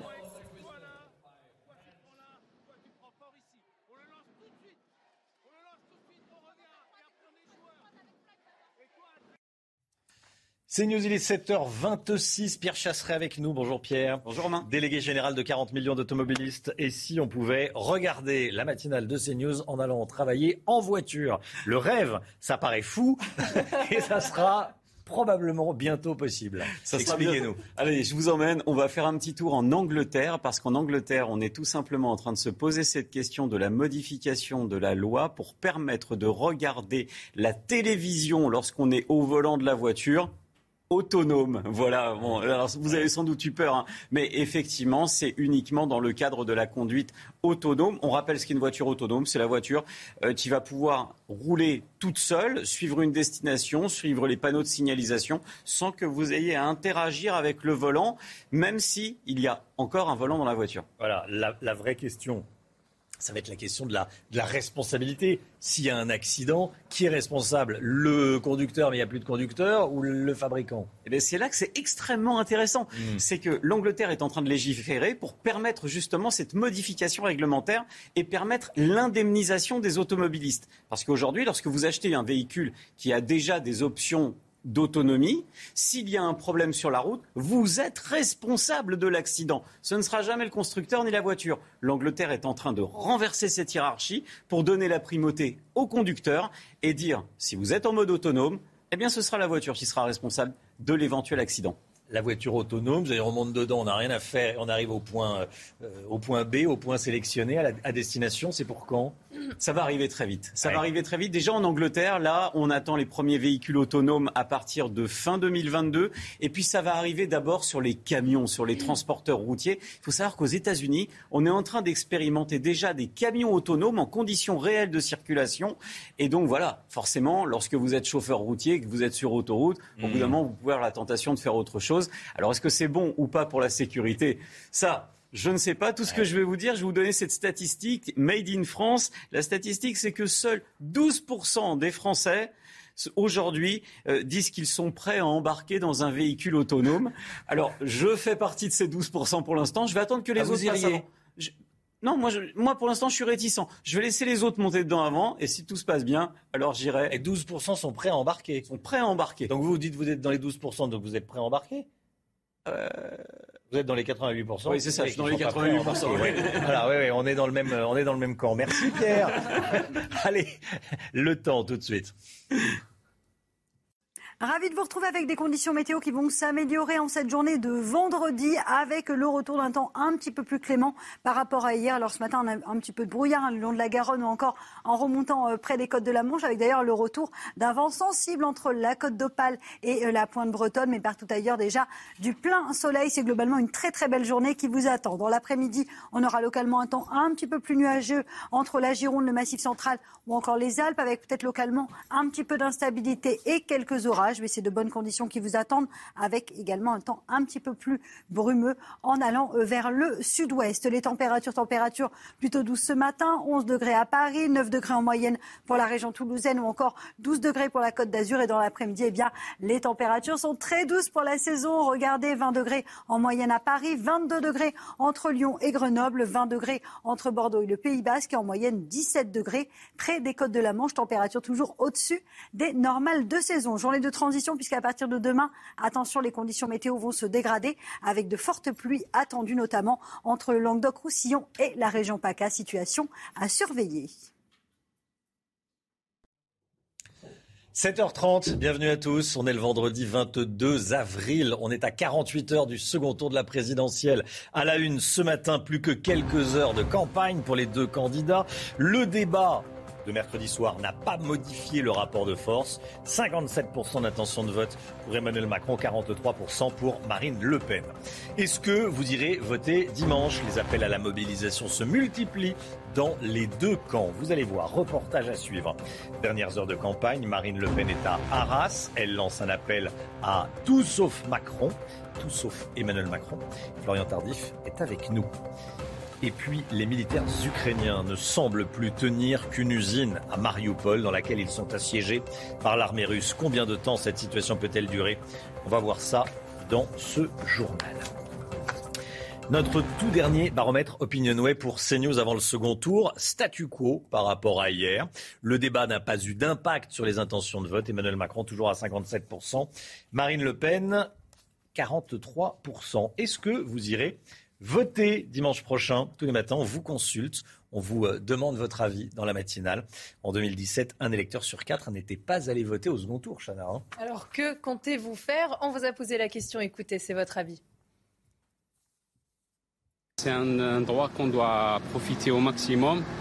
Par rapport à d'autres pays, ce droit est précieux. Alors euh, chaque citoyen doit faire son, euh, appliquer son droit. Je m'abstiens parce que ces deux personnes-là ne m'intéressent pas. C'est quelque chose qui est précieux, qui n'existe pas partout en Europe, euh, pas partout dans le monde. Je serai là. Vous avez fait votre choix il y a très longtemps. Je suis complètement indécise, donc euh, je n'ai pas encore euh, fait mon choix et, et voilà, c'est compliqué. C'est compliqué. Euh, je vous pose la question également sur le compte Twitter. Est-ce que vous savez pour qui vous allez voter? Pour ceux qui auront voté euh, dimanche. Oui, je sais pour qui je vais voter. 91%. Non, je ne sais pas encore pour qui je vais voter. 9%. Vous pouvez continuer à donner votre avis sur le compte Twitter de CNews. La campagne se termine ce soir à minuit. Pour les deux candidats, c'est le sprint final. Emmanuel Macron sera à Figeac dans le Lot. Marine Le Pen à Arras ce matin, puis à Abbeville dans la Somme. hier, le président sortant était en Seine-Saint-Denis où Jean-Luc Mélenchon était arrivé largement en tête au premier tour. Michael Dos Santos. Opération séduction pour Emmanuel Macron. Avant son déplacement à Figeac dans le Lot, territoire du monde rural, le président candidat a mis le cap à gauche dans une ville loin d'être acquise à sa cause, Saint-Denis. Ici, dans cette commune du 93, touchée par les problèmes de logement et de pouvoir d'achat, Jean-Luc Mélenchon est largement arrivé en tête au premier tour avec plus de 61% des voix. Un électorat populaire qu'Emmanuel Macron veut convaincre. L'ensemble des habitants de nos quartiers populaires sont une chance pour notre République.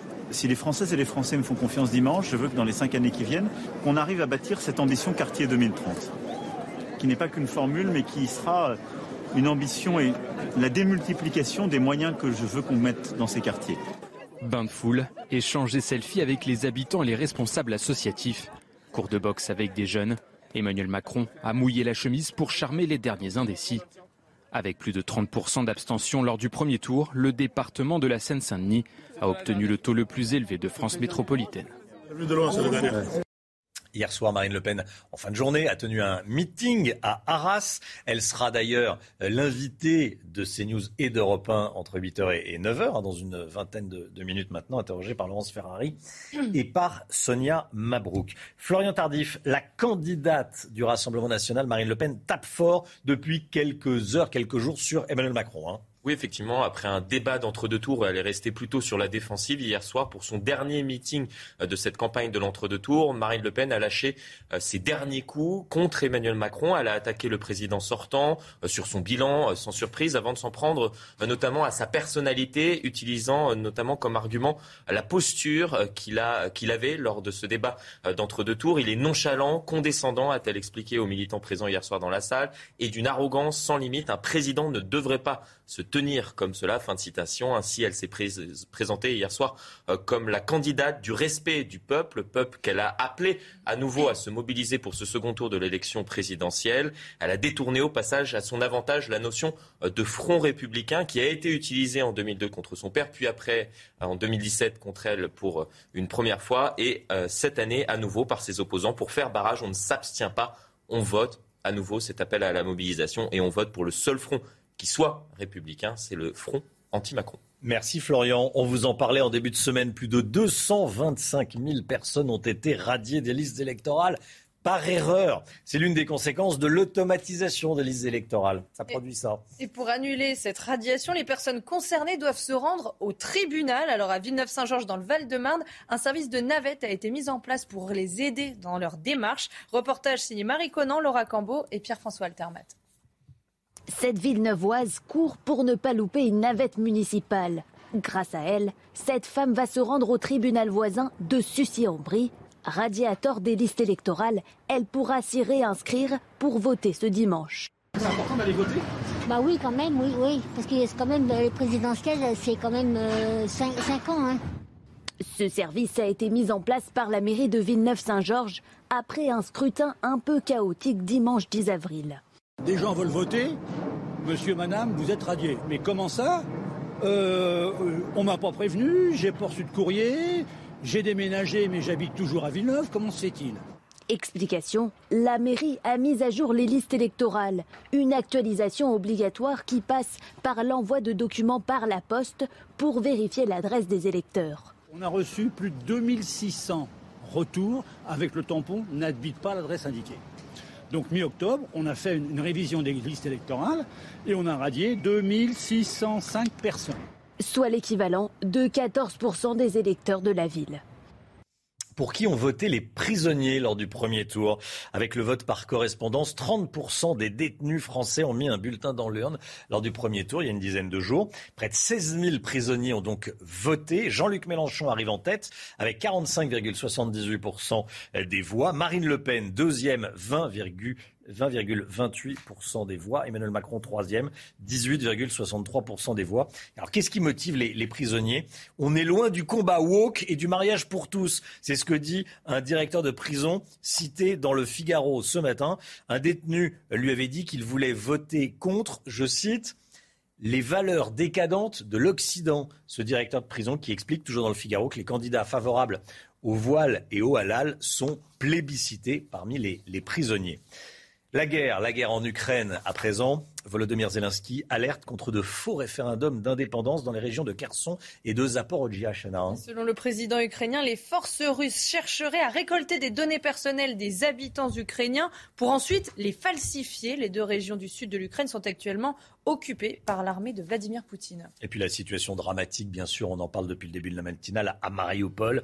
D'après le président russe, les forces russes ont pris le contrôle hein, de la ville martyre. Une information fausse selon le président américain Joe Biden. Alors concrètement, quelle est la situation à Mariupol? Écoutez la réponse du président ukrainien.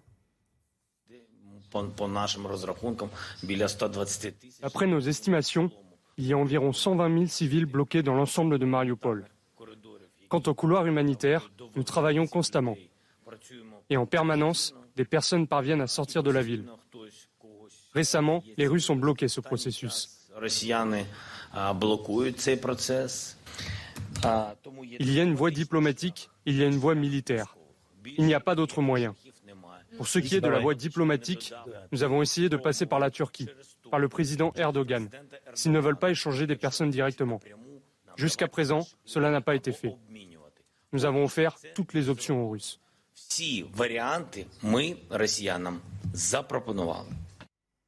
Et puis à Borodyanka, près de Kiev, des corps de civils ont été découverts, Chana. Certains avaient les mains et les pieds liés ou des blessures par balle dans la nuque. Depuis leur arrivée, les experts présents sur place qui enquêtent sur les accusations de crimes de guerre en Ukraine ont découvert au total plus de 1000 corps dans les rues. Le Mali, je voulais qu'on parle de, de cette information.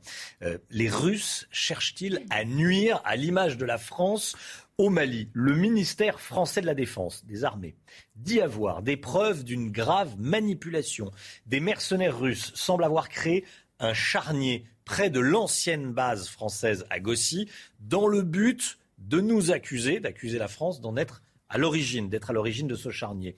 Dans un message sur un compte Twitter censé appartenir à un militaire malien, on voit une photo euh, de ce charnier avec un message d'indignation. En réalité, le compte Twitter que vous voyez euh, à l'écran, c'est un faux compte, probablement créé par les Wagner, cette armée privée russe très liée à Vladimir Poutine. Général Clermont, on a besoin de votre expertise. Euh, Qu'est-ce qu'on sait exactement de cette affaire? Peut-être un, un petit mot de contexte d'abord. Vous savez que le président, le 14 février, donc une semaine avant la guerre d'Ukraine, a décidé de retirer nos forces du Mali pour deux raisons l'arrivée d'une junte militaire et surtout l'arrivée de, des mercenaires de Wagner et, et un espèce de rejet des- de- des militaires par la population. Donc en fait, ce à quoi on assiste, c'est ce à quoi on a assisté déjà en Centrafrique, dans, la, pays dans lequel les, Wagner ont, ont- ont remplacé les forces françaises. Euh, c'est à de la manipulation de l'information. Et cette fois-ci, on peut dire que les Russes sont pris les mains dans le pot de confiture. C'est-à-dire qu'effectivement, cette mise en scène euh, s'est déroulée à l'occasion du transfert de la base de Gossy, qui est une base importante, à l'armée malienne. Et, les forces françaises ont eu la bonne idée de laisser un drone au-dessus pour voir comment ça se passait. Et c'est donc un drone de l'armée de l'air qui a filmé les images dans lesquelles on voit des mercenaires de Wagner euh, mettre en scène des cadavres, les couvrir de sable, et ensuite euh, faire en sorte que ça soit diffusé sur les réseaux sociaux. Donc on, peut en, dire deux choses. D'abord que les armées françaises ont pris la mesure de la guerre de l'information qu'elles avaient tendance à perdre ces dernières semaines, ces derniers mois au Mali. Euh, et le deuxième point, c'est que malgré tout, euh, même si cette guerre est en, train de gagner et, si les forces françaises s'organisent, sur les réseaux sociaux, le mal est fait. Et quand le mal est fait sur les réseaux sociaux, c'est difficile de défaire le mal des réseaux sociaux, et ça touche les esprits faibles en particulier. Mais néanmoins, cette bataille est menée, et l'armée française a montré qu'elle pouvait ga- gagner la bataille de l'information en s'organisant et en faisant ré- réellement une stratégie, une tactique. Merci mon général. La tension ne faiblit pas à Jérusalem.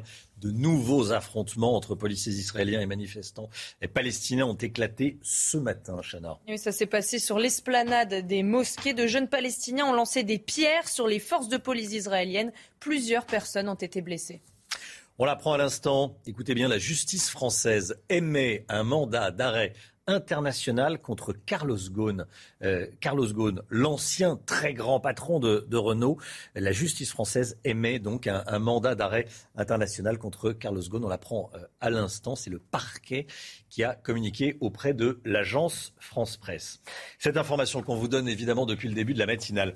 Y a-t-il un nouveau rebondissement dans l'enquête sur la disparition de la petite Maddy en 2007 Toujours est-il, ce qui est certain, c'est qu'un suspect a été mis en examen en Allemagne à la demande de la justice portugaise. Il y a déjà quelqu'un euh, qui, euh, qui est suspecté d'avoir tué la petite Maddy, puisque depuis 2020, les autorités allemandes affirment avoir des preuves de la culpabilité d'un pédophile multirécidiviste allemand qui purge actuellement une peine de prison pour viol. Il y a donc cet homme et il y a un nouveau suspect mis en examen en Allemagne à la demande des Portugais. Pourquoi la demande des Portugais? Parce que c'est au Portugal que la petite fille britannique avait disparu peu avant son quatrième anniversaire à Praia da Luz. On se souvient du nom de cette station balnéaire où elle passait des, vacances avec ses parents et puis le, visage de la petite Maddy avait fait le, le tour du monde. Voilà ce que l'on peut dire. Un suspect donc mis en examen en Allemagne à la demande des Portugais.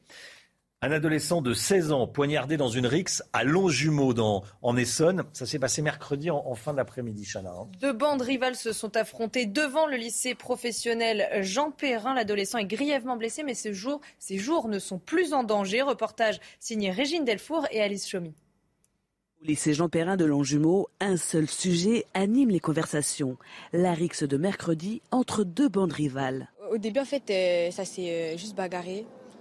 Et euh, bah après, bah, ça l'a planté. Et... On l'a pas vu directement se faire planter. Au début, j'étais choquée. Maintenant, je sais pas. On ressent de la haine un peu. Hein. Poignarder quelqu'un, c'est grave quand même. J'étais déjà au stade? Et après, je suis arrivé et du coup, j'ai vu ça et j'ai fait, genre, j'ai couru vers le stade, genre, j'ai eu peur. Une bagarre d'une extrême brutalité selon ce syndicat de police. Vers 17h30, euh, il y a eu un affrontement entre 30 individus, deux bandes rivales, a priori, une de Chili Mazarin et une de Longjumeau, qui se sont affrontés. Et euh, le résultat, c'est qu'on a un jeune âgé de 16 ans qui est dans un état très très grave puisqu'il aurait reçu euh, deux coups de couteau au niveau du thorax. Cette éducatrice spécialisée à Longjumeau connaît la victime et ne s'explique pas une telle violence. On reste toujours choqué parce qu'on se dit mais non mais pourquoi Pourquoi? Parce qu'il est calme, parce qu'il est respectueux, parce qu'il est scolarisé euh, parce qu'il n'a pas le profil type du jeune qui va être se retrouver dans ce genre de situation. Quatre jeunes ont été interpellés grâce à la vidéosurveillance du lycée. Le département de l'Essonne est très souvent le théâtre de Rix. L'an passé, trois adolescents ont perdu la vie. Les derniers chiffres du groupe Renault ne sont pas bons. L'entreprise française enregistre un chiffre d'affaires en baisse de 2,7% sur un an au premier trimestre à 9,7 milliards d'euros. Une baisse qui s'explique notamment par la guerre en Ukraine et également par la pénurie de semi-conducteurs. Justement, en France, écoutez bien, les ventes de véhicules neufs sont en baisse de 19%. C'est le chiffre du mois dernier. Hein. Les délais de livraison se sont rallongés à cause de la pénurie de matières premières et euh, de la guerre en Ukraine. Alors vous êtes de plus en plus à vous tourner vers des véhicules euh, d'occasion. Reportage chez un concessionnaire du Rhône avec Olivier Madinier. Ce jeune couple vient finaliser l'acquisition du tout dernier 3008 Peugeot, un véhicule acheté neuf dans cette concession, des clients comme ceux-ci sont devenus assez rares. Ici comme ailleurs, la vente de véhicules neufs est en nette baisse. Le carnet de, commandes aujourd'hui euh, se remplit quand même petit à petit. Il est totalement différent d'il y a quelques mois, voire quelques années. Mais on est aussi, sur une période qui est totalement différente. On a passé une pandémie assez importante. Aujourd'hui, il y a une crise internationale euh, également assez, assez importante. Donc voilà, je pense que c'est aussi normal que la clientèle soit un petit peu plus euh, réticente. Des délais de livraison très longs à cause de la pénurie de matières premières l'augmentation du coût des véhicules, autant de freins à l'achat d'une voiture neuve. Certains préfèrent alors acquérir un véhicule d'occasion immédiatement disponible. On a les personnes qui, viennent éventuellement pour du neuf, qui vont se rabattre sur de l'occasion euh, suite euh, à l'annonce des délais qui ont pu un petit peu augmenter avec le temps. Euh, et puis qui vont s'orienter sur des véhicules, oui, peu kilométrés, voilà, proches du neuf. S'offrir une voiture neuve est devenu un luxe pour beaucoup. Dans cette concession, on note un changement d'attitude des clients. Désormais, la grande majorité des voitures vendues sont financées par un système de location avec option d'achat. C'est News 7h47, 8 h moins le quart, l'heure du point info. Chanel. La campagne présidentielle sera terminée ce soir à minuit pour les deux candidats. C'est donc le sprint final. Aujourd'hui, Emmanuel Macron sera à Figeac dans le Lot. Marine Le Pen sera à Arras, puis à Abbeville dans la Somme. Et plus que deux jours avant le second tour de l'élection présidentielle, on vote dimanche prochain et statu quo dans les sondages. Le débat de l'entre-deux tours n'aura pas eu d'impact sur les intentions de vote. Emmanuel Macron est toujours à 57%, Marine Le Pen 43%. À Mariupol, les combattants ukrainiens de l'usine Azovstal vont-ils pouvoir résister longtemps? C'est le dernier point de résistance ukrainien de la ville martyre. Vladimir Poutine a annoncé hier que ses forces avaient pris le contrôle de Mariupol, une information fausse d'après Joe Biden. Un mot euh, des hommages qui affluent après l'annonce du décès de l'acteur Jacques Perrin hier à 80 ans. Je voulais absolument qu'on en parle. D'ailleurs, on, en parle depuis le début de la matinale. Euh, Gilles Jacob, tiens, l'ancien président euh, du Festival de Cannes. Jacques, c'était le charme à l'état pur. Il a réussi tout ce qu'il touchait.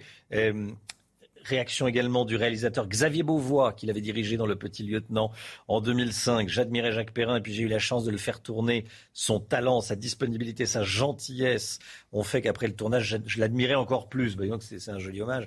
Euh, réaction également euh, de, du SEMA, le chef d'état-major des armées. Vous allez comprendre, vous avez peut-être déjà compris d'ailleurs. La 317e section a perdu son chef. Les armées saluent la mémoire de Jacques Perrin, figure emblématique du cinéma français.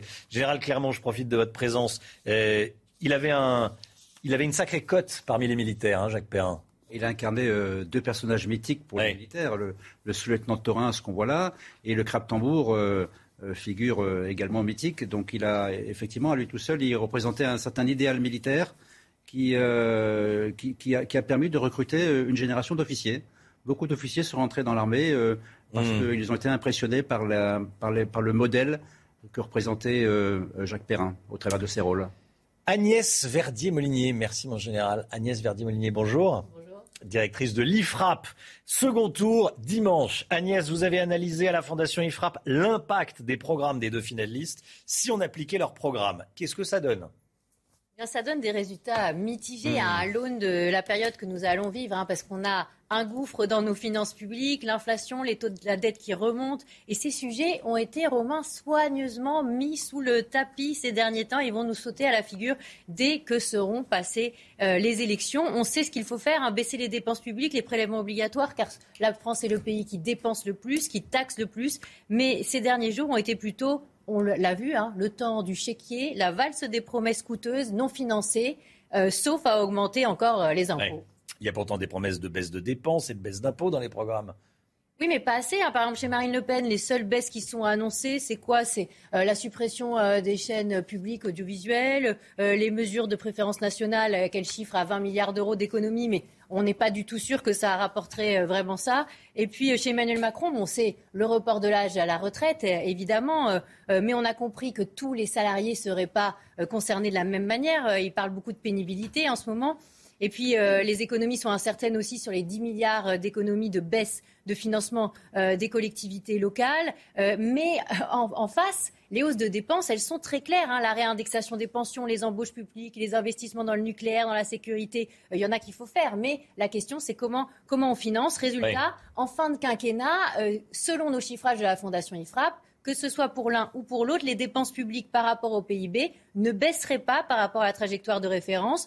Quant aux prélèvements obligatoires, ils augmenteraient même un peu avec Emmanuel Macron et ils baisseraient un tout petit peu avec Marine Le Pen. Le déficit public resterait très élevé en 2027, dans 5 ans oui, mais bien sûr, beaucoup trop élevé, hein, parce qu'avec Emmanuel Macron, on arriverait à plus de 80 milliards de déficit public encore, et avec euh, Marine Le Pen à plus de 140 milliards d'euros de déficit en 2027 et cela risque de s'aggraver en plus hein, par rapport aux prévisions qu'on a faites. Pourquoi? Parce qu'il euh, y a aussi euh, cette question de la charge de la dette. Donc euh, par ailleurs, le déficit commercial, hein, c'est aussi inquiétant. Mmh. La France serait toujours avec 85 milliards de déficit commercial pour Emmanuel Macron et 91 milliards pour Marine Le Pen.